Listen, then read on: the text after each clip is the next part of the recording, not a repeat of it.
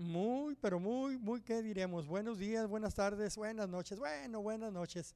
Ya son las 7, decimos por aquí cuando empezamos la reunión de Amistad Familiar del Valle Imperial. Son las 7, las 7 la alabanza y después de la alabanza, bueno, pues viene la enseñanza. Y sean todos bienvenidos, damos gracias a Dios por la oportunidad que nos da de estar aquí. La palabra de Dios dice en el libro de Efesios capítulo 2, a verso 10 y leo la Reina Valera del 60 porque somos hechura suya, creados en Cristo Jesús para buenas obras, las cuales Dios preparó de antemano para que anduviésemos en ellas. En la TLA nos dice, nosotros somos creación de Dios por nuestra unión con Jesucristo. Nos crió para que vivamos haciendo el bien, lo cual Dios ya había planeado desde antes. Y oremos. Padre, te damos gracias porque eres bueno Ah, bendecimos tu nombre en esta hora y te damos gracias por la oportunidad que nos das de poder estar aquí, Señor, en tu iglesia para compartir tu evangelio, compartir tu palabra. Te damos gracias por la misma, Señor. Te pido que quites toda palabra ociosa de mi boca y dejes únicamente la que sea edificación para cada uno de nosotros. Te doy gracias por tu pueblo que en este momento está escuchando este mensaje. Te amamos, te bendecimos y te damos gracias y te damos toda la honra y toda la gloria únicamente a ti, Señor. Nosotros somos creación de Dios por nuestra unión con Jesucristo. Nos creó para que vivamos haciendo el bien, lo cual Dios ya había planeado desde antes, para que estemos haciendo el bien, para que ya no seamos los mismos que hacíamos lo que hacíamos antes. Por eso dice en el segundo libro de Corintios, capítulo 5, verso 17, de modo que si alguno está en Cristo, nueva criatura es, las cosas viejas pasaron, he aquí, todas son hechas nuevas. ¿Cuántas? Todas. Entonces yo ya no voy a hacer lo que hacía antes, hoy me voy a dedicar a hacer lo que Dios quiere que yo haga. Porque somos creación de Dios, somos hechura suya, creados en Cristo Jesús para buenas obras, las cuales Dios preparó de antemano para que anduviésemos en ella. Hay un canto, un canto muy viejito, muy antiguo, que cantábamos allá en la iglesia de amistad familiar, en aquellos tiempos, amistad cristiana allá en Mexicali, y nos encantaba, nos gustaba, pues siempre que íbamos a la reunión, pues cantábamos este canto. Y este canto dice, estamos juntos otra vez alabando al Señor. Estamos juntos otra vez en oración, estamos juntos otra vez alabando al Señor y algo bueno va a suceder porque el Señor ya lo preparó. Qué agradable es estar en la presencia de Dios, alabando y orando a Dios. Yo me gozo cada mañana cuando estamos en la oración, día con día, alabando primero, dándole la honra y la gloria a Dios y luego compartiendo las escrituras y luego orando, intercediendo por nuestras familias, por la iglesia, por nuestros pastores. Bueno, por el Valle Imperial, por las iglesias alrededor. Qué bendición es estar en la presencia de Dios. En el Salmo 133, verso 1, a la Reina Valera del 60 dice, mirad cuán bueno y cuán delicioso es habitar los hermanos juntos y en armonía. La TLA dice, no hay nada más bello ni más agradable que ver a los hermanos vivir juntos y en armonía. Salmo 122, verso 1, dice la Reina Valera del 60, yo me alegré con los que me decían, a la casa del Señor iremos para alabar, para bendecir, para adorar a nuestro Dios, pero también para escuchar el consejo de la palabra de Dios. Y hoy, hoy en día me preguntan, y yo creo que a muchos de nosotros, y muy seguido al pastor, ¿cuándo van a abrir la iglesia? ¿Cuándo van a abrir esas puertas? Y, y los que preguntan, me pregunto yo, pues ni venían a la iglesia, pero hoy en día están tan apurados porque se abra la iglesia. Pero hermano, aquí estamos, aquí estamos ahorita en la iglesia Y estamos conectados para que usted sea parte de la iglesia a través de, de AFBI prédicas, así es, AFBI, B chica y prédicas. Y usted puede conectarse y ser parte de la alabanza, parte de la enseñanza. Conéctate, conéctate ya para que puedas escuchar el mensaje de la palabra de Dios. Yo me alegré con los que me decían, a la casa de Dios iremos. Y por eso es que estamos juntos otra vez. Yo, yo pregunto, me pregunto a mí mismo, le pregunto a Marian, que está aquí conmigo grabando, es nuestra ingeniera de cámaras, de sonido, bueno, de todo ahorita aquí. ¿ah? Le pregunto, ¿qué quiere? Dios contigo? ¿Te has preguntado, Marian? ¿Qué quiere Dios contigo? Me pregunto yo, ¿qué quiere Dios conmigo? Cuando Él dice que yo ya preparé de antemano todo lo que tú tienes que hacer. ¿Qué quiere Dios conmigo? ¿Cuál es el propósito de Dios para cada uno de nosotros? ¿Qué ve usted como el propósito de su vida? Muchas personas dirán que su propósito es disfrutar de la vida que están llevando. Otra vez, o tal vez ser buenos con los demás. Ah, soy muy buena onda. No, hombre, ese chuguín es muy buena onda. No se diga la Mariana, mira, después de estar en la escuela, no sé cuántas horas se pasó ahí en el internet, en la escuela, ¿verdad? Está aquí con una disposición para servir al Señor. Grabando, ah, su papi no pudo estar por estar trabajando, sin embargo, ella está tomando ese reto. Otros podrían sentir que tienen una misión que cumplir en esta vida y que ese es su propósito, cumplir esa misión. Algunas personas viven en circunstancias tan difíciles que ven como su principal objetivo la supervivencia, el salir adelante día con día. Lamentablemente son muchas las personas que viven sin un propósito verdadero o lo que logran carece de valor duradero. Hágale la misma pregunta a un creyente o a un cristiano que sabe lo que es la vida cristiana y su respuesta será la siguiente, yo vivo para cumplir con el plan de Dios para mi vida. ¿Escuchó? Yo vivo para cumplir con el plan de Dios para mi vida. Yo ya no con mis planes, yo antes tenía muchos planes, yo creo que todos nosotros teníamos bastantes planes, pero cuando vinimos al encuentro con el Señor Jesucristo, entregamos nuestra vida, le entregamos nuestro corazón y le entregamos sobre todo las riendas de nuestra vida para que Él sea el que los guíe, Él sea el que nos lleve y que tome nuestra mano y nos dirija, entramos a los planes de Dios. Dejamos nuestros planes a un lado. Mire lo que dice el libro de Jeremías, capítulo 29, verso 11 al 14, la primera parte. Leo, leo la TLA, traducción del lenguaje actual. Mis planes para ustedes, solamente yo los sé. ¿Escuchó? Los planes tuyos, Marian, los planes míos, los planes de usted que está escuchando, solamente Dios lo sabe. Los planes que yo sabía antes no me sirvieron de nada. Dios los cambió, Dios los transformó, Dios los hizo a un lado y me hizo entrar a los planes de Él. Mis planes para ustedes solamente yo los sé y no son planes para su mal, sino para su bien. Voy a darles un futuro lleno de bienestar. Cuando ustedes me pidan algo en oración, yo los escucharé. Cuando ustedes me busquen, me encontrarán siempre y cuando me busquen de todo corazón. 14 dice, estaré con ustedes y pondré fin a su condición de esclavo. ¿Qué es una condición de esclavo? Algo que te atemoriza, algo que no te hace ser libre. ¿Qué es lo que te atemoriza hoy en día? ¿El coronavirus? Que no quieres salir ni conectarte a, las redes sociales de las enseñanzas porque tienes miedo que te contagien. ¿Qué te esclaviza? A lo mejor la condición por la cual está tu familia, tus hijos, tu esposo, tu esposa, tu madre, tu padre. Dice que Él va a quitar si entramos a los planes de Dios. Piense, piense mi amado hermano y mi amada hermana, cuánto ha invertido Dios en cada uno de nosotros. El Señor ha dado a cada uno de sus hijos habilidades y talentos especiales para que Él pueda obrar en Él y a través de nosotros, para influenciar a las vidas de los demás y para profundizar nuestra relación con Él. Eso es lo más importante, que podamos profundizar en nuestra relación íntima con nuestro Dios. Dios tiene un plan para cada creyente. Tiene un plan para ti, tiene un plan para mí, tiene un plan para Marián, tiene un plan para sus padres, tiene un plan para esta iglesia. Sí, Dios tiene un plan para cada creyente. Si descubrimos cuál es ese plan, ya no desperdiciaremos el tiempo. ¿Escuchó bien?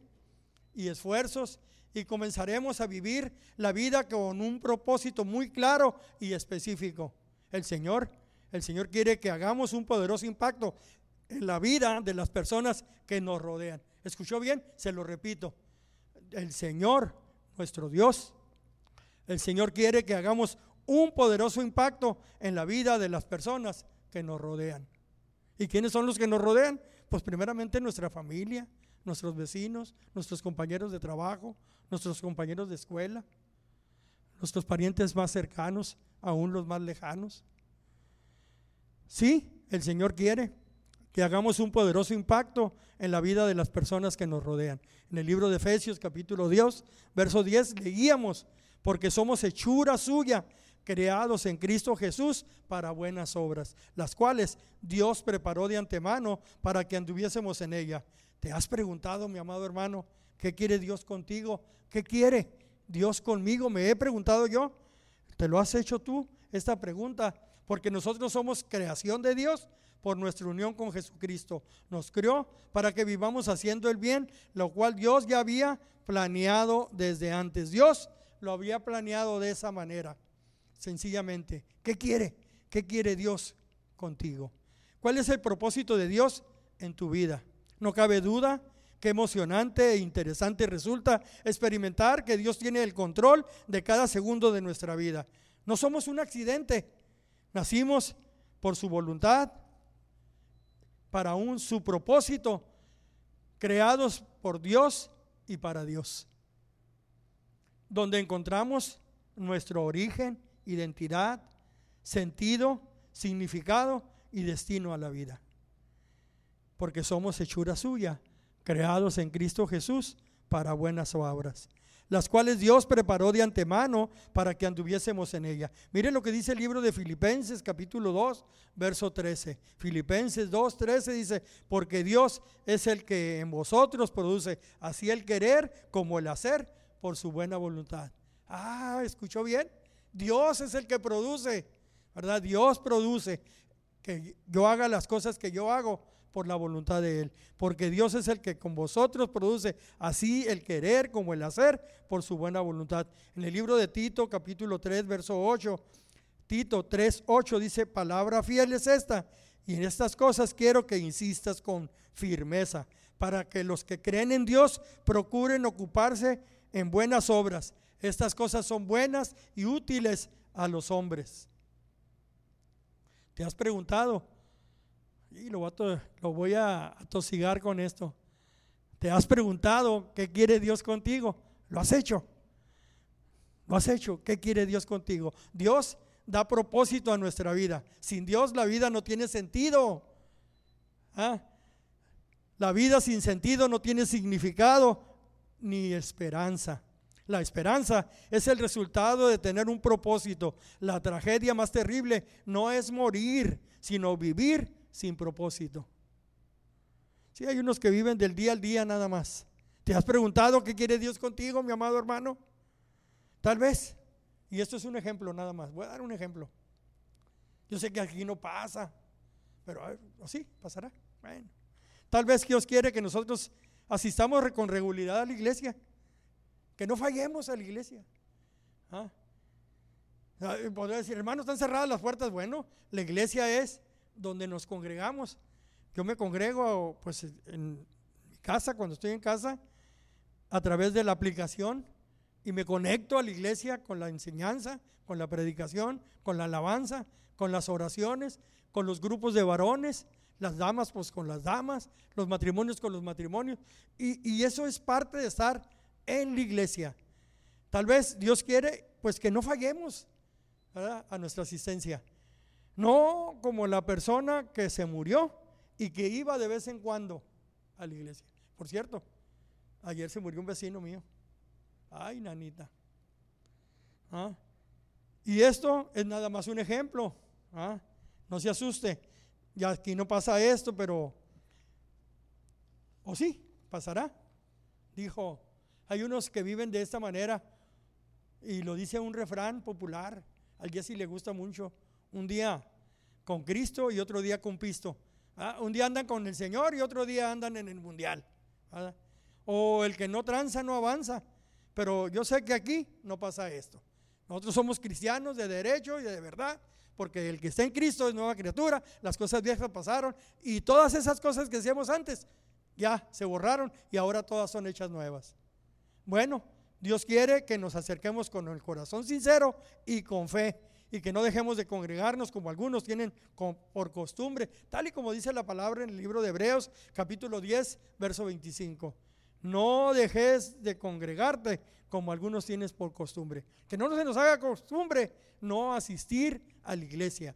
no asistir, no conectarnos al servicio de la iglesia. Bueno, volvamos al ejemplo que les empecé a dar de la persona que se murió.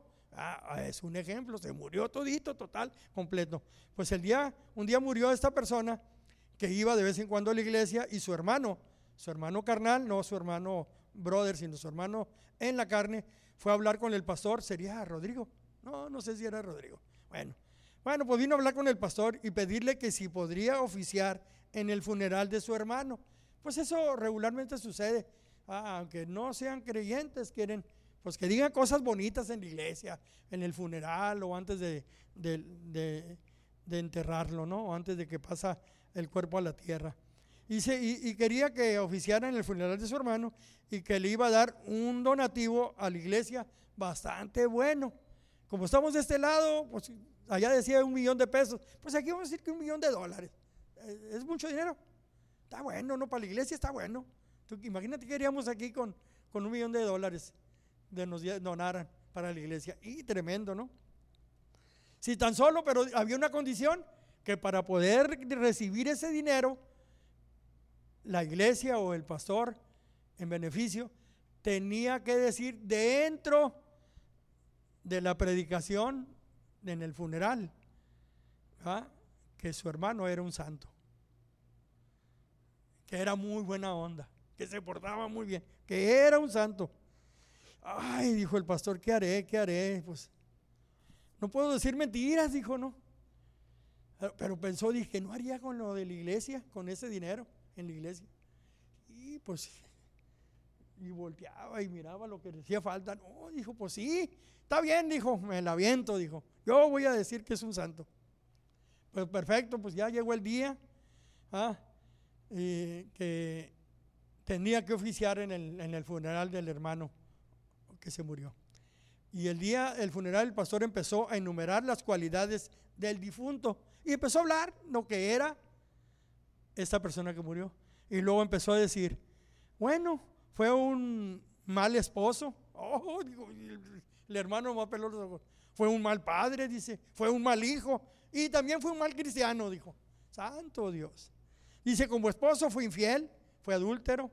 ¿Y qué más te puedo decir? Como padre fue consentidor y nunca corrigió a sus hijos. Como hijo fue desobediente a sus padres, rebelde y etcétera, etcétera.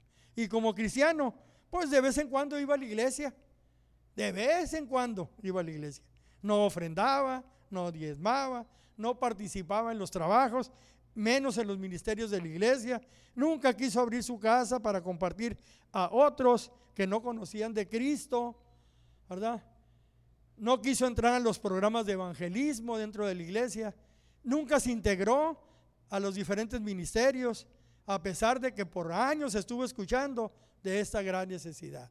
En pocas palabras, dijo el pastor, sí, este hermano que está aquí fue un mal cristiano, dijo.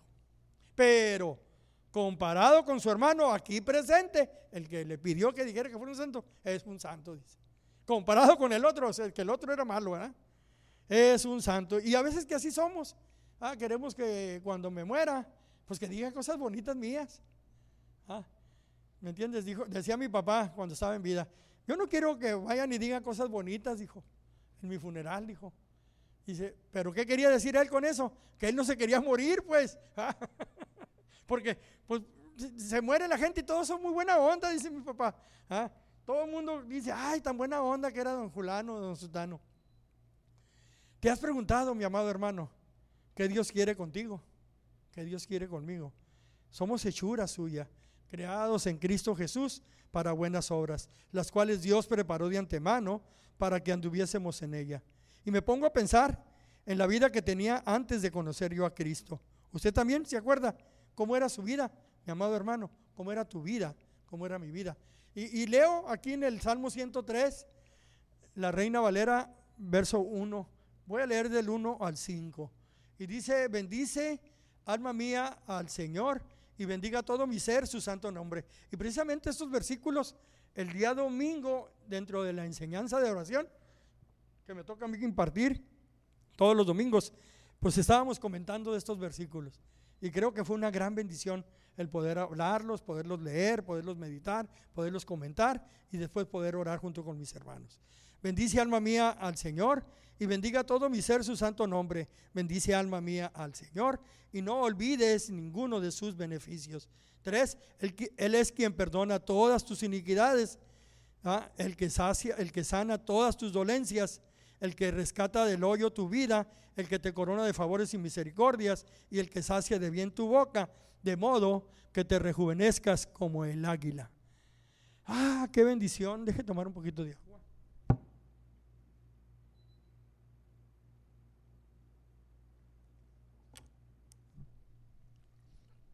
Bendice, alma mía, al Señor.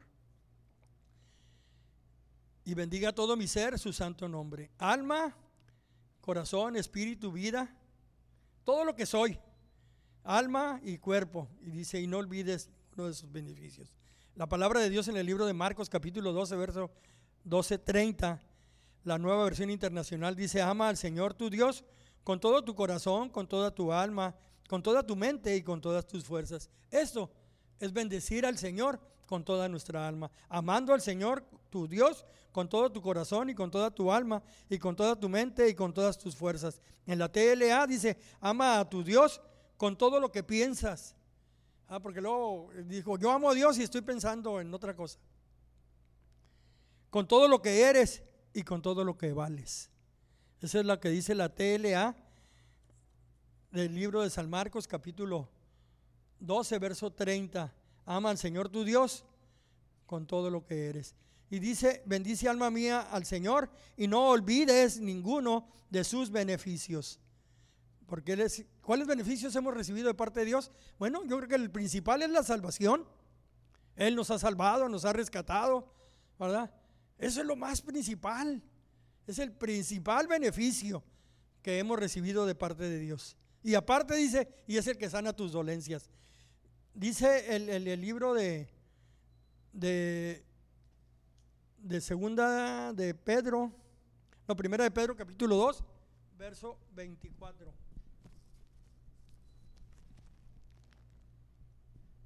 Dice así, de esta manera, quien llevó él mismo nuestros pecados en su cuerpo sobre el madero, para que nosotros, estando muertos a los pecados, vivamos a la justicia y por cuya herida fuimos sanados. ¿Por dónde fuimos sanados?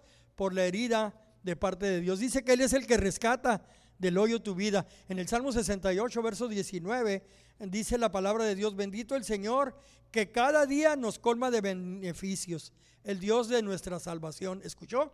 Cada día nos da beneficios. En el Salmo 136, verso 23 y 24, la Reina Valera del 60 dice, Él es el que en nuestro abatimiento se acordó de nosotros, porque para siempre es su misericordia. 24, y nos rescató de nuestros enemigos, para, porque para siempre es su misericordia. Para siempre es su misericordia. Dice Él el que sana tus dolencias y el que rescata del hoyo tu vida. Él pagó el precio en una cruz. Y precisamente es lo que dice el libro de Isaías, capítulo 53, 43, leo primero, verso 25, y nos dice, yo soy el que borro tus rebeliones por amor de mí mismo, y no me acordaré de tus pecados.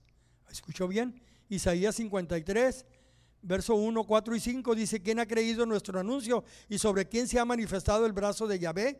Verso 4, ciertamente llevó nuestras enfermedades y sufrimos nuestros dolores mas él herido fue por nuestras rebeliones y molido por nuestros pecados.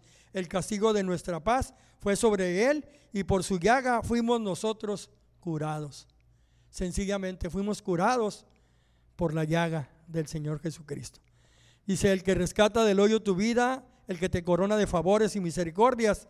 Verso 5 del 103 de Salmos. Dice, el que sacia de bien tu boca de modo que te rejuvenezcas como el águila. Qué interesante es saber cómo se rejuvenece el águila. ¿Tú sabes cómo se rejuvenece el águila? Cuando se hace viejita. La águila tiene muy parecido a la edad nuestra. Vive 70 años. Pero a los 40 se hace vieja. Le crece el pico, le crecen las garras, le crecen las plumas. No puede volar porque le pesan mucho las plumas. Un águila en, el, en la tierra es presa de cualquier animal. Ah, la águila es poderosa en las alturas. Sin garras no puede atrapar, se va a morir de hambre. Y si llega a atrapar algo, pues el pico se le enchanca todo hasta la boca, hasta la boca que le tapa y no puede comer. Entonces la águila se rejuvenece yendo a la roca más alta. La roca es Cristo.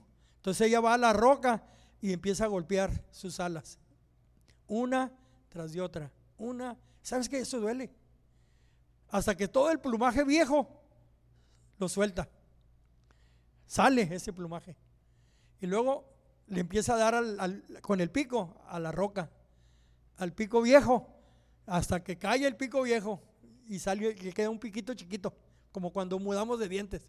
Se nos cae el diente y está saliendo uno chiquito. ¿ah? Y lo mismo pasa con las garras. Se sangra, le duele, cuesta trabajo, pero cuando sucede ya todo ese cambio, queda ligera, vuelve a ser la águila poderosa, fuerte, ágil, y luego otros 40 años. ¿Ah? Qué tremendo, ¿no? En el libro de Isaías capítulo 40, verso 29 al 31 dice, Él da esfuerzo al cansado, multiplica las fuerzas a aquel que no tiene ningunas. Verso 30, los muchachos se fatigan y se cansan, los jóvenes flaquean y caen, pero los que esperan al Señor tendrán nuevas fuerzas, levantarán alas como las águilas, correrán y no se cansarán, caminarán y no se fatigarán. Qué tremendo, qué forma de, de, ser bendecidos por parte de Dios. Dice cuando nos rejuvenecemos como el águila. Pero es para los que esperan en el Señor. Para los que esperan en el Señor. Ah, qué bendición. Él es el que te rescata, es el que te perdona, es el que te sana. ¿Cómo estar agradecido con Dios? Si antes yo, Shugino Suna, caminaba derecho al infierno y a exceso de velocidad, con las luces apagadas, con el cofre levantado y con la cajuela abierta. ¿Cómo no estar agradecido con Dios si un día Dios le dio una misión y una visión a mis pastores, tanto a los pastores de Mexicali como a nuestro pastor Rodrigo Bravo. Y, hablo precisamente de nuestro pastor Aurelio y Ivona Rache, que ellos vinieron a este desierto a cavar estanques y sembrar la palabra de Dios en nuestras vidas y en nuestros corazones. Sí, ya han estado cumpliendo ese amor con esa misión que Dios les encomendó por casi ya 50 años. Más, la palabra de Dios dice en el libro de Isaías, capítulo 35, verso 1 al 10, que fue la escritura que el Señor les dio a ellos. Y, lo leo así. Dice 35 de Isaías, Reina Valera del 60, verso 1. Se alegrarán el desierto y la soledad, el yermo se gozará y florecerá como la rosa, florecerá profusamente y también se alegrará y cantará con júbilo la gloria del Líbano le será dada, la hermosura del Carmelo y del Sarón. Ellos verán la gloria del Señor, la hermosura del Dios nuestro. Fortaleced las manos cansadas, afirmad las rodillas endebles, decita los de corazón opacado, esforzaos, no temáis, he aquí que vuestro Dios viene con retribución, con pago, Dios mismo vendrá y os salvará. Entonces los ojos de los ciegos serán abiertos y los oídos de los sordos se abrirán entonces el cojo saltará como siervo y cantará la lengua del mudo, porque aguas serán cavadas en el desierto y, torrentes en la soledad. El lugar seco se convertirá en estanque de sequedad, en maniaderos de aguas. En la morada de chacales, en su guarida, serán lugar de cañas y juncos. 8. Y habrá allí calzada y camino de, será llamado camino de santidad no pasará inmundo por él, sino que él mismo estará con ellos. El que anduviere en ese camino, por torpe que fuese, no se extraviará. No habrá allí león ni fiera subirá por él, ni allí se hallará para que caminen los redimidos. Y los redimidos del Señor volverán y vendrán a Sión con alegría y con gozo perpetuo sobre sus cabezas, y tendrán gozo y alegría, y huirán la tristeza y el gemido.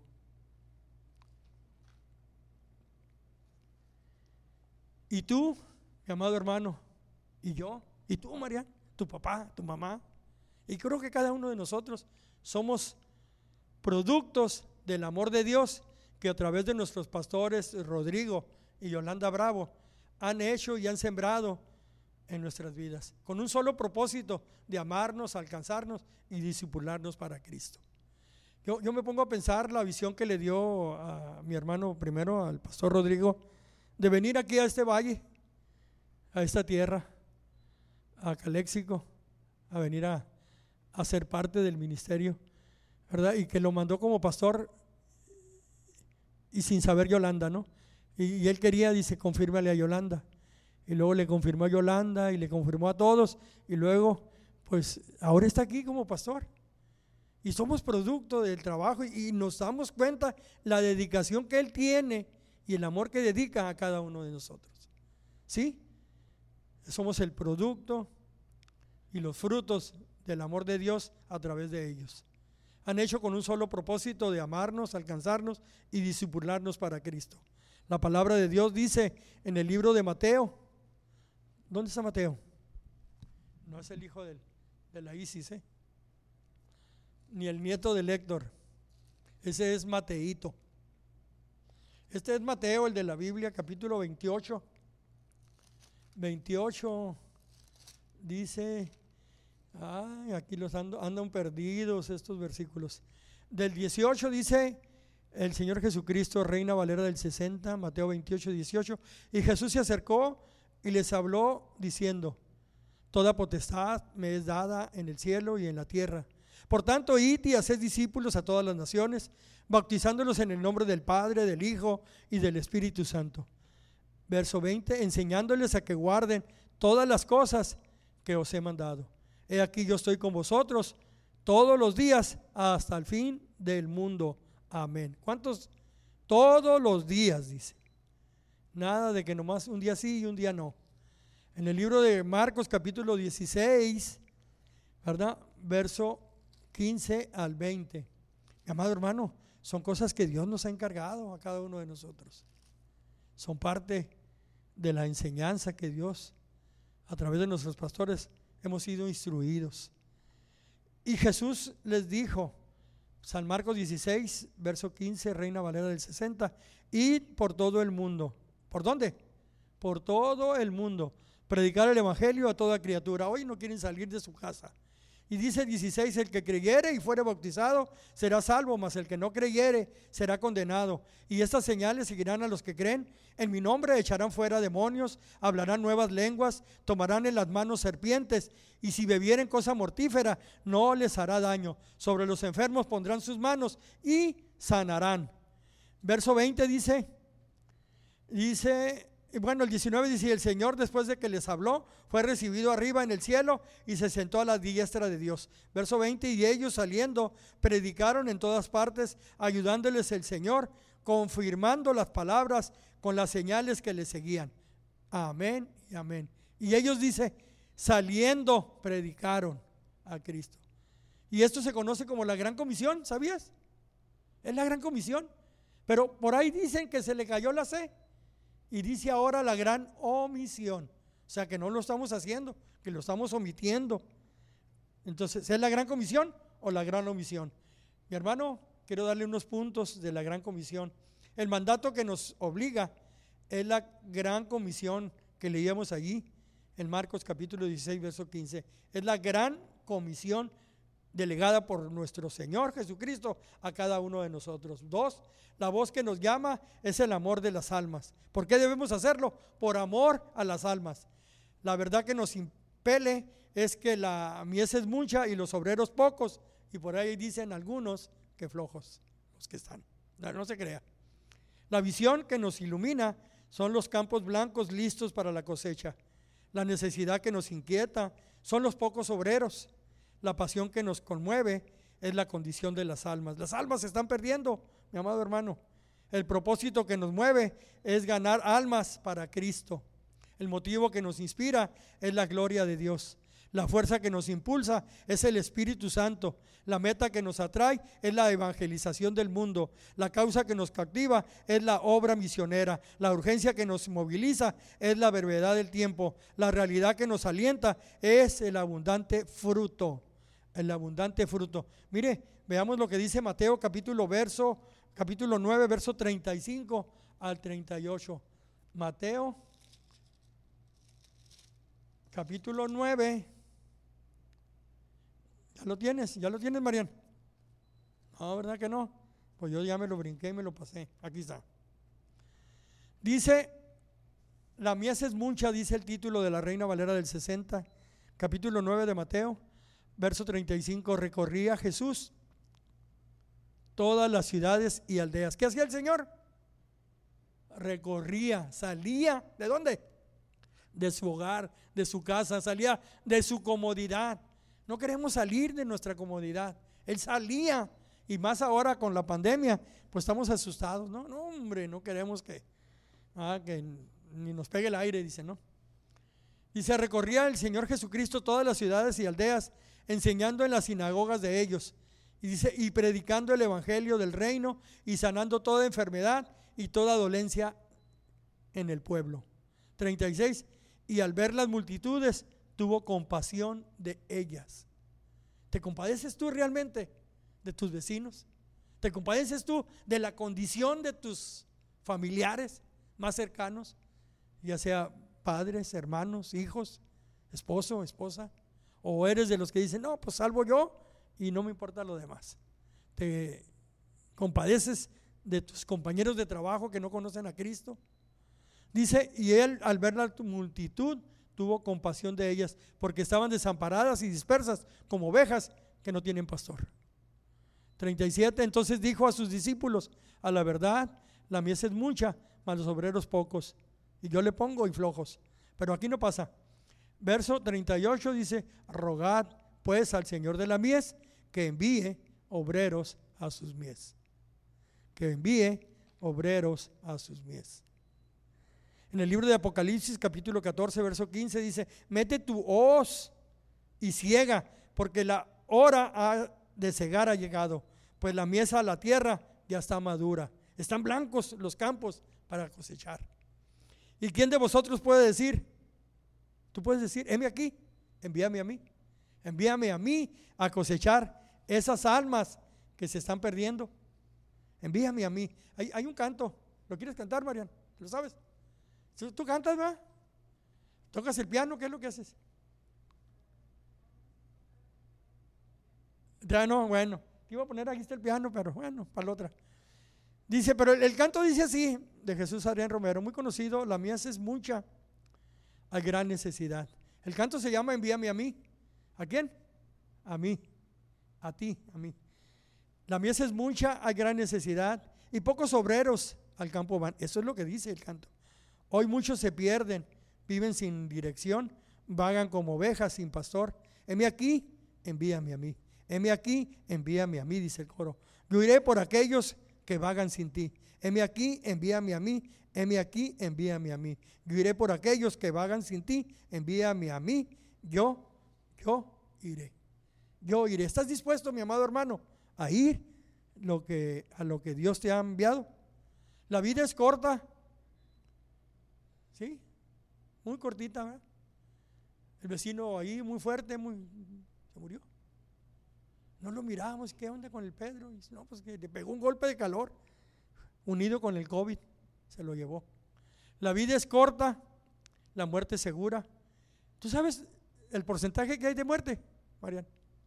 No sabes, te lo voy a decir. De 100, se mueren 100. Ni uno se salva. ¿Ah? De 100, del 100%. No hay ni uno. ¿Ah? El único que murió y volvió a, resucitó es el Señor Jesucristo. A un Lázaro que revivió, porque no resucitó, revivió, volvió a morir. ¿Ah? Dice, entonces de 100 el porcentaje, de 100 se mueren 100. La eternidad es muy larga para estar sin una eternidad sin Cristo. ¿Te imaginas? De 100 se mueren 100. Le dijo el doctor a su paciente, amigo, te queda poco tiempo de vida. Imagínate que te den esa noticia. Te queda poco tiempo de vida. Te quedan 10. Y el hombre desesperado le dijo, ¿10 qué? ¿10 años? ¿10 meses? ¿10 semanas? ¿Diez días? ¿Diez qué? Le preguntaba desesperado, quería saber.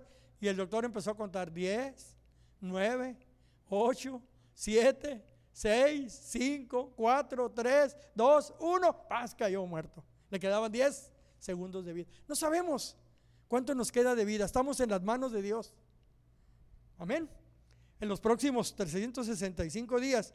Y esto es una estadística que se hizo hace muchos años. A lo mejor ya subió la estadística. Dice que morirán solamente en California más de 264 mil personas. Y muchas de ellas sin Cristo y sin esperanza. Que están esperando que tú y yo seamos obedientes a Dios y llevemos el mensaje de la palabra de Dios. Tiempo de cosechar, mi amado hermano. Es tiempo de cosechar. La mies es mucha, mas los obreros pocos. Sí, es tiempo de cosechar. Dios nos quiere dar caléxico para Cristo a través de cada uno de nosotros, a través de cada uno de los que somos parte de esta iglesia de amistad familiar del Valle Imperial. Nos quiere dar caléxico, no nada más caléxico, sino las ciudades que están pegadas, que son el centro, Hotville, Heber, Silis, todo lo que es el Valle Imperial. ¿Y por qué no brincarnos de aquel lado del cerco y vámonos por Mexicali también? Al pastor le preguntan, ¿cuándo abres Mexicali? Bueno, pues el pastor está esperando el tiempo de Dios, pero estamos seguros que vamos a ir a Mexicali o que el pastor me va a ir a, y vamos a tener un ministerio allá. Rogad pues al Señor de la mies que envíe obreros a sus mies. Es tiempo de cosechar. Mete tu voz y ciega, porque la hora de cegar ha llegado, pues la mies a la tierra ya está madura. Es tiempo de cosechar, es tiempo de trabajar, es tiempo de abrir tu casa, es tiempo de cegar, pues la tierra ya está madura. La tierra ya está madura. Me acuerdo de un, ahora hablando de la muerte, ¿no? Se viene la vida y se te va. Yo me acuerdo en un día, ahí estábamos en Mexicali, yo estaba jovencito, recién casado ya era cristiano. Ah, y mi esposa estaba haciendo unas tortas. ¿Te gustan las tortas? De esas tortas frías, con bolonia, con chile jalapeño, con lechuga, con tomate fresquecito, ah, con un chile jalapeño, con chicharrón y aguacate. Ah, no, no, no, no teníamos para queso amarillo, ¿no? Pero con queso amarillo también sabe bueno. Pero con chicharrón de ese tronador. Y estaba haciendo las tortas mi esposa. Y yo pasaba por la mesa y miraba que estaba haciendo las tortas para nosotros, tres hijos, imagínate. Y buen diente todos, pues tenía que hacer un montón de tortas. Ah, y, a la pasada agarré un pedazo de chicharrón. Ah, y se fue a sentar al sofá y me lo empecé a comer. ¿Te gusta el chicharrón? Sí, que empieza a tronar y tronar y tronar, y así un ruidajo. Ah, y al ratito se me atora aquí. Nunca se te atoró un chicharrón. Se me atoró aquí en la, aquí es, ¿en dónde? Para los que me ven en la cámara, para los que me escuchan en el radio, aquí entre la garganta y el esófago que no quería bajar. Aquí en cuanto pasa la boca y no podía respirar. Y sentía que me ahogaba, y sentía que me ahogaba, y sentía que me ahogaba, y salí corriendo y empecé a toser y a hablar, y al rato no me salía nada. Bueno, me estaba ahogando, me estaba ahogando, Mariana. Y salí afuera, en la casa en ese tiempo el cerco era de malla ciclónica, de cruz. Y ahí estaba agarrado de la malla, me vino a la mente toda mi vida lo malo que había sido y lo, por lo bueno no, porque apenas estaba empezando a conocer de Cristo. ¿ah? Pero, híjole, me vino todo morado, azul, me puse de todos colores. Pues ya no hallaba qué hacer y ya yo tosiendo y tosiendo y mi esposa como si nada ya. Y yo acá casi tirando la toalla y tirando el arpa y tirando todo. Ay, me arrepentí no sé cuántas veces y le pedí perdón al Señor. Bueno, estaba de todo color. Me agarré del cerco y ya no podía hacer y me agaché así, así mucho, mucho. Pero ya desesperado que estaba. Y pum, aventé el pedazo de chicharrón para afuera. Y me volvió a la vida. Y, entré y pues ¿qué traes? Me dijo mi esposa. Como eres mala, le dije yo, ¿qué? Me dijo, me querías dar chicharrón, le dije yo. Y qué tremendo, ¿no? Porque estar en bien y estar en la vida y de repente puedes pasar de un momento a otro y pasar ese ladito, ¿verdad? Y te vas. ¿Ah? Pero yo sí, yo no se me olvida y le digo, me querías dar chicharrón. Y me dijo, yo no, me dijo, tú por dragón, me dijo. ¿Será cierto? ¿Será? ¿Me sabe algo? ¿Ah? ¿Me, ¿Me sabrá algo? En el libro de Isaías capítulo 50, verso 45. No, verso 4 y 5, perdón. Ya estoy confundiendo, ya no miro bien. Qué bueno, qué bueno que, que usted no es como yo, que nuestros pastores no son como yo. ¿Verdad? Dice el verso 4, dice 50, Jehová el Señor me dio lengua de sabios para saber hablar palabras alcanzado. Qué, interesante es, ¿no? Que tú y yo, Marian, Dios nos ha dado esa habilidad para poder hablar a aquel que está cansado. ¿Cómo está la gente ahorita, hoy en día, con esta pandemia? Asustados. ¿ah? Tienen temor a Dios. No quieren arrepentirse, pero bueno, están asustados. Pero entonces nosotros, ahí tenemos, Dios ha puesto esa habilidad en nuestra boca para poder hablar palabras a ellos, palabras de vida eterna. Dice, me dio lengua de sabios para hablar palabras alcanzado. Despertará mañana tras mañana, despertará mi oído para que oiga como los sabios. Cinco, el Señor Dios, Jehová, el Señor, me abrió, me abrió el oído y yo no fui rebelde ni me volví atrás. Mi amado hermano, lo cierto es que Dios nos está llamando, óigalo bien, hacer una obra, ¿verdad? A ir y predicar el Evangelio. Qué bueno que no fui rebelde. Qué bueno que nuestros pastores no fueron rebeldes y no, que, imagínate que había dicho el pastor Rodrigo Bravo y Yolanda, no hombre, ¿qué voy a hacer en ese pueblo bicicletero de Calexico? No, yo quiero ir a Cancún allá, a hacer una obra, qué sé yo, a Guadalajara. Ah, bueno, pero ellos no fueron rebeldes, vinieron y aquí están. Ah, dejando negocios, dejando todo lo que tenían que hacer con el único fin de venir a amarnos y entregar su vida por cada uno de nosotros para enseñarnos, para instruirnos, para corregirnos y para disipularnos a cada uno de nosotros. ¿Te has preguntado qué Dios quiere contigo, mi amado hermano? Porque somos hechura suya, creados en Cristo Jesús para buenas obras. Oye, Marian, tú conoces a, Saulo, ¿sabes quién es Saulo? ¿Y quién es Pablo? ¿Conoces la historia de Saulo? Bueno, vamos a leer un poquito aquí de, Saulo, ¿está bien? ¿Cuánto tiempo me queda? ¿Eh? ¿Cuánto? Ay, Diosito, apúrate, Chuyín. Apenas voy a la mitad. Hechos, capítulo, ¿qué dijimos? Nueve. Nueve. Y aquí empieza la vida y la historia de Saulo antes de ser llamado Pablo. Y dice el verso 1, Saulo, y habla sobre la conversión de Saulo. Respirando aún amenazas de muerte contra los discípulos del Señor, vino al sumo sacerdote y le pidió cartas para las sinagogas de Damasco a fin de que si hallase algunos hombres o mujeres de este camino, ¿qué camino? El camino que Cristo había trazado de esos discípulos que estaban siguiendo al Señor. Los trajese presos a Jerusalén mas yendo por el camino, aconteció que al llegar cerca de Damasco, repentinamente le rodeó un resplandor de luz del cielo, y cayendo en tierra oyó una voz que le decía, Saulo, Saulo, ¿por qué me persigues? 5.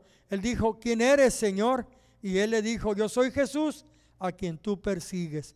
Dura cosa te es dar cosas contra el aguijón. Él, temblando y temeroso, dijo, Señor, ¿qué quieres que yo haga? Y el Señor le dijo, levántate y entra en la ciudad y se te dirá lo que debes de hacer. ¿Le has preguntado tú al Señor, Señor, ¿qué quieres que yo haga? Y luego que te diga el Señor y luego no hagas caso. No, no, ¿verdad que no? Y ya dice, ciertamente dice, verso 7, y los hombres que iban con Saulo se pararon atónitos, oyendo a la verdad la voz, mas sin ver a nadie. 8. Entonces Saulo se levantó de tierra y abriendo los ojos no veía a nadie, así que llevándole por lo mano la metieron a Damasco, donde estuvo tres días sin ver y no comió ni bebió. Había entonces en Damasco un discípulo llamado Ananías, a quien el Señor dijo en visión, Ananías, y él respondió, heme aquí, Señor. Y el Señor le dijo, levántate y ve a la calle que se llama derecha y busca la casa de Judas, a uno llamado Saulo de Tarso, porque aquí él ora. Y, ha visto en visión a un varón llamado Ananías que entra y le pone las manos encima para que recobre la vista. Entonces Ananías, asustado, respondió, Señor, he oído de mucho acerca de este hombre, cuántos males ha hecho a tus eh, santos en Jerusalén. He aquí tiene autoridad de los principales sacerdotes para prender a todos los que invocan tu nombre. El Señor le dijo, ve, porque instrumento escogido me es este somos instrumentos de Dios para llevar la palabra de Dios cada uno de nosotros, para que lleve mi nombre en presencia de los gentiles y reyes y de los hijos de Israel, porque yo le mostraré cuánto es necesario padecer por mi nombre. Fue entonces Ananías y entró en la casa y poniendo sobre él las manos diciendo, hermano Saulo, el Señor Jesús que te apareció en el camino por donde venías, me ha enviado para que reciba la vista y seas lleno del Espíritu Santo. Y él al momento le cayeron de los ojos como escamas y recibiendo al instante la vista. Y levantándose fue bautizado y habiendo tomado alimento recobró fuerzas y estuvo Saulo por algunos días con los discípulos que estaban en Damasco. Enseguida predicaba a Cristo, verso 20, en las sinagogas diciendo que este era el Hijo de Dios. ¿Qué hacía antes? ¿Verdad? Le perseguía. Pero dice, el que está en Cristo es nueva criatura. Verso 21, y todos los que oían estaban atónitos, decían, ¿no es este el que asolaba a Jerusalén, a los que invocaban este nombre? Y a eso vino para acá, para llevarlos presos ante los principales sacerdotes. Pero Saulo, verso 22, Saulo mucho más se esforzaba y confundía a los judíos que moraban en Damasco, demostrando que Jesús era el Cristo, que Jesús era el Cristo. Ah, mi amado hermano, que Jesús era el Cristo. Qué tremendo, ¿no? Qué tremendo cómo la vida de Saulo cambió. Demasiadas voces dentro y fuera de la iglesia nos seducen a una vida cristiana razonable, a un cristianismo que no incomoda, que no exige, que no confronta. Hay que tomar las cosas con medida, dicen algunos, no te fanatices, dicen otros. Pero Dios está buscando una nueva casta de creyentes cuyo lema sea el de, como el del apóstol Pablo, que decía allá en Filipenses capítulo 1, verso 21, para mí el vivir es Cristo. Dios está buscando esa clase de cristianos que digan, yo vivo para Cristo, para agradar a Cristo, para servir a Cristo y para obedecer a Cristo. Y, y como dice el libro de Gálatas capítulo 2, verso 20, dice, con Cristo estoy juntamente crucificado y ya no vivo yo, mas Cristo vive en mí y lo que ahora vivo en la gracia, lo vivo en la fe del Hijo del Hombre que murió y se entregó por mí. Dios está buscando esa clase de personas que digan, Cristo vive en mí. Cristianos con propósito son gente que toma el reino de Dios en serio, pero a la vez irradian gozo que ningún deleite de esta vida puede igualar. Y como dice el libro de Corintios capítulo 1, perdón, primera de Corintios capítulo 2, verso 9, la reina Valera que dice cosas que ojo no ha visto, ni oído ha escuchado ni han subido a corazón de hombre, son las que Dios ha preparado para todos los que le aman y le sirven. ¿Usted ama a Dios? ¿Usted le sirve a Dios? Cristianos con propósito son personas que saben a dónde van, su rumbo está decidido, no titubean, no son de doble ánimo, caminan con Dios, reciben de Dios, colaboran con Dios. Los cristianos con propósito son los únicos que pueden llevar mucho fruto y así glorificar al Padre. Cristianos con propósito son personas que tienen acceso al oído de Dios y a los secretos del cielo. Viven con los pies sobre la tierra, pero con el corazón en la eternidad. Aman, oran, dan, ríen, luchan y en medio de todo triunfan. Los cristianos con propósito no juegan ni con Dios ni con la vida. Espera, mi amado hermano, un desafío y abrázalo. Intégrate a los diferentes ministerios de nuestra iglesia, de amistad familiar del Valle Imperial. ¿Estás dentro del ministerio del Valle Imperial? Ay, mi amado hermano. Hay que predicar a Cristo, hay que hablar del Señor Jesucristo. Primera de Pedro, capítulo 2, verso 9, dice, mas vosotros sois, ¿qué? linaje escogido, real sacerdocio, nación santa, pueblo adquirido por Dios, para que anunciéis de las virtudes de aquel que nos llamó de las tinieblas a su luz admirable. Hemos sido comprados con precio, con la sangre preciosa del Señor Jesucristo, con el único fin de que no estemos sentados, no nada más en la iglesia, no que estemos sin ir y ni compartir ni hablar de Cristo. Hemos sido comprados para proclamar las buenas nuevas del Señor. Mas vosotros sois linaje escogido, dice, real sacerdocio, nación santa, pueblo adquirido, pueblo comprado por Dios, para que anunciemos las virtudes de aquel que nos llamó de las tinieblas a su luz admirable. Y mire, tenemos que vivir para Cristo. Segunda de Corintios capítulo 5, verso 14 y 15. Quiero, quiero leer la, la TLA. Segunda de Corintios capítulo 5, verso 14 y 15 dice, 14, el amor de Cristo domina nuestras vidas en la Reina Valera parece que dice, el amor de Cristo nos constriñe. Pero me encanta esta versión. El amor de Cristo domina nuestras vidas. ¿Qué domina mi vida? ¿Qué domina tu vida, Marian? ¿Qué domina tu vida, mi amado hermano, hermana, mi estimado hermano Radio Escucha que estás en este momento en sintonía? ¿Qué domina tu vida? ¿Los temores? ¿Los placeres? ¿Los deleites? ¿El amor? De Cristo domina nuestras vidas. Sabemos que Él murió por todos y que por lo tanto todos hemos muerto. Ya estamos muertos, diría mi tía, estaremos moridos.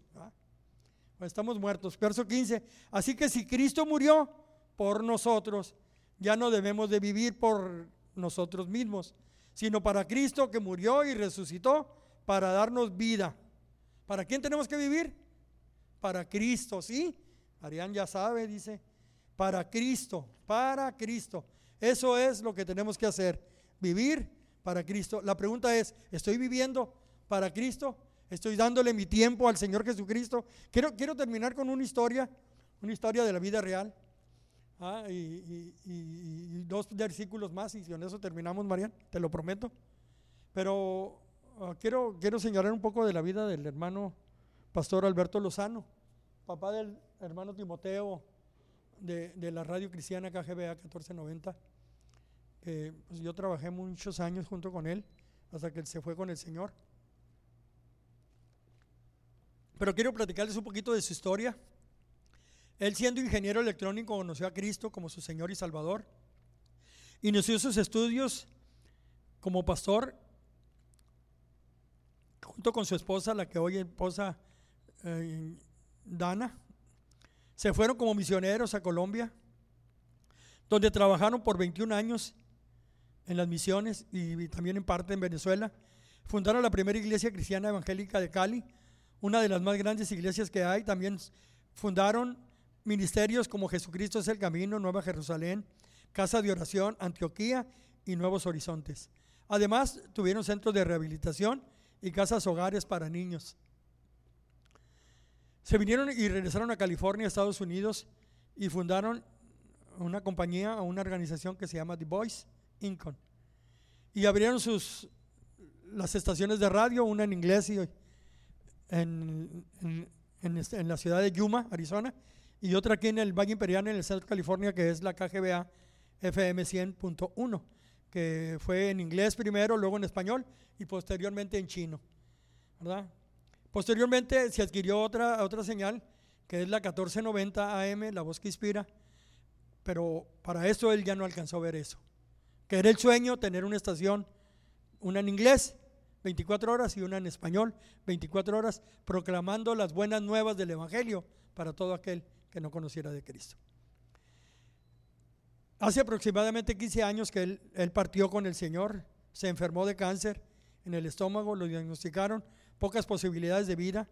El pastor me dijo, inclusive, cuando estaba en el hospital, yo lo llevé a Mexicali y a donde iba él iba predicando el evangelio. Así era, era tenía un corazón de evangelista nato. Entonces me dijo cuando yo estaba muy enfermito, no sabía que el Señor me iba a dar otro ministerio nuevo. ¿Cuál hermano? Le digo yo. El de hospitales, me dijo. o sea, eso es tener visión clara del propósito de Dios para tu vida, de proclamar las buenas nuevas ¿ah? Y dice, y, a donde iba, él predicaba a Cristo. Dice, estoy ganando doctores, enfermeras. Dice, solo una no ha aceptado al Señor Jesucristo, dice. Se me ha resistido y era una doctora, ¿verdad? De, nombre, en aquel tiempo era Lidia Lam. ¿ah? Y dice, ora por ella, dice, porque es un alma para Cristo. Él estuvo en, el centro, hospitalizado, luego lo llevaron a San Diego, luego a Fullerton, y, allí, y allí murió, ¿no? Pero allí donde iba, él predicaba y compartía de Cristo. Y me decía, Chugín, ora por ella porque es un alma más para Cristo. Eso es lo que tenemos que tener en visión. Cuando vemos a alguien o pensamos en alguien, debemos de decir, esta es un alma más para Cristo. Imagínate, ¿Cómo no estar yo agradecido con mi hermano César Coronado? Ah, que él fue el que me habló de Cristo e insistió tanto que yo aceptara a Cristo. Amigos, compañeros, crecimos juntos en el barrio, pero él nunca desistió ni aún con las burlas que yo le hacía. Y él oraba, lloraba, intercedía, clamaba a Dios por mí hasta que yo recibí al Señor Jesucristo. Vivir para Cristo. Te quiero llevar a una escritura que está en el libro de Juan, capítulo 21 y te prometo que es la última escritura que vemos. Juan, ¿qué te dije? 21. 21, 15 al 17. Dice, dice, ¿cómo dice? Dice así.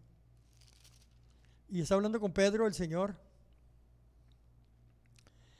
Dice, verso 15, dice, cuando hubieron comido, Jesús dijo a Simón Pedro, Simón, hijo de Jonás, ¿me amas más que estos? Ah, si usted se acuerda, pues Pedro le había negado tres veces. Pero posterior a su muerte, el Señor se les aparece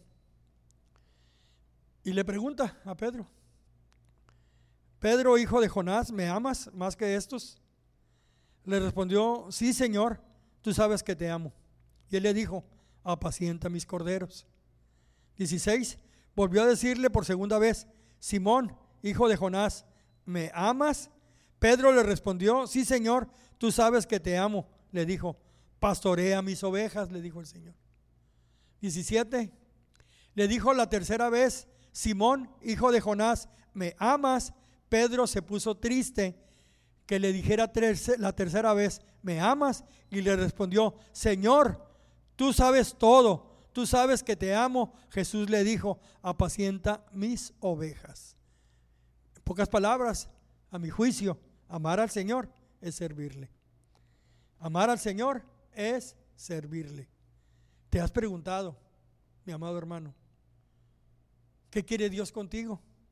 ¿Te has preguntado, Dios, contigo, qué quiere? Primero de Tepoteo, capítulo 1, verso 12. Y Dios ha puesto a cada uno de nosotros dentro del ministerio para compartir las buenas nuevas y el evangelio de la palabra de Dios. Dice primera de Timoteo capítulo 1 verso 12, doy gracias al que me fortaleció, a Cristo Jesús nuestro Señor, porque me tuvo por fiel poniéndome, poniéndome en el ministerio. En el Salmo 101, verso 6, mis ojos pondré en los fieles de la tierra para que estén conmigo. El que ande en el camino de la perfección, este me servirá. Así es, mi amado hermano. Estamos sirviendo al Señor Jesucristo. Estamos compartiendo. Nos ha puesto Dios en un lugar privilegiado. Estimados hermanos, esta es una carta que recibí del, director de En Contacto, el doctor Stanley, hace algunos años. Y, y se las quiero leer porque va muy de acuerdo al tiempo que vivimos y al mensaje de la palabra de Dios. Y dice, estimados hermanos, sé que aman a Dios y que tienen pasión por su palabra y aquellos que amamos la palabra de Dios compartimos una cualidad única. No podemos quedarnos callados en relación a este mensaje. Cuando recordamos la gran comisión que Cristo nos dejó de ir a todo el mundo para ser discípulos, sentimos la necesidad de responder a su llamado. Deseamos compartir aquellos con los que hemos eh, sido bendecidos el poder que ha transformado nuestras vidas, la verdad, la luz, para que los creyentes sean guiados hacia Cristo por medio de la fe, para que la fe de los cristianos sea fortalecida y para hacer nuevos discípulos. Hoy le doy la oportunidad de compartir la palabra de Dios con aquellos que no pueden ser alcanzados por otros medios. Estoy convencido de que Dios ha enviado su palabra, su mensaje de la palabra de Dios para un tiempo como este, tiempo de pandemia, tiempo de coronavirus, tiempo de encierro, en el que debemos ocuparnos en los negocios de nuestro Padre Celestial y compartir a Cristo con pasión mientras fortalecemos su iglesia. Gracias por ayudar a compartir el mensaje con personas que necesitan a Cristo. Dios los bendiga. ¿Te has preguntado qué quiere Dios contigo? Dios quiere hacer un impacto a través de ti en la vida de las personas que te rodean. Porque somos hechura suya, creados en Cristo Jesús. ¿Para qué? Para buenas obras. Oremos. Padre, te damos gracias por tu amor, por tu misericordia. Te bendecimos, te damos gracias, te adoramos. Te damos gracias por tu palabra compartida en esta tarde. Te pedimos, Señor, que esta palabra caiga en un corazón dispuesto y puesto para ser obediente a tu palabra e ir y compartir las buenas nuevas. Te doy toda la honra y toda la gloria a ti. Te pido por nuestra iglesia y por todos los, aquellos que escuchen este mensaje, que sea pues en su vida y en su corazón una bendición para sus vidas. Protege, Señor, protege sus vidas, guárdales de todo mal y bendice sus vidas. Doy gracias por la vida de Marián, por toda la familia Guancho, por Marián que estuvo aquí asistiéndome en sonido, en cámaras, en todo, Padre, bendícela, bendice a su familia y bendice a cada servidor de nuestra iglesia y bendice a cada radio escucha. Te damos gracias en el nombre de Jesús, te amamos y te bendecimos. Gracias te damos, Padre, toda la honra y toda la gloria es únicamente para ti. Amén y amén. Que Dios los bendiga.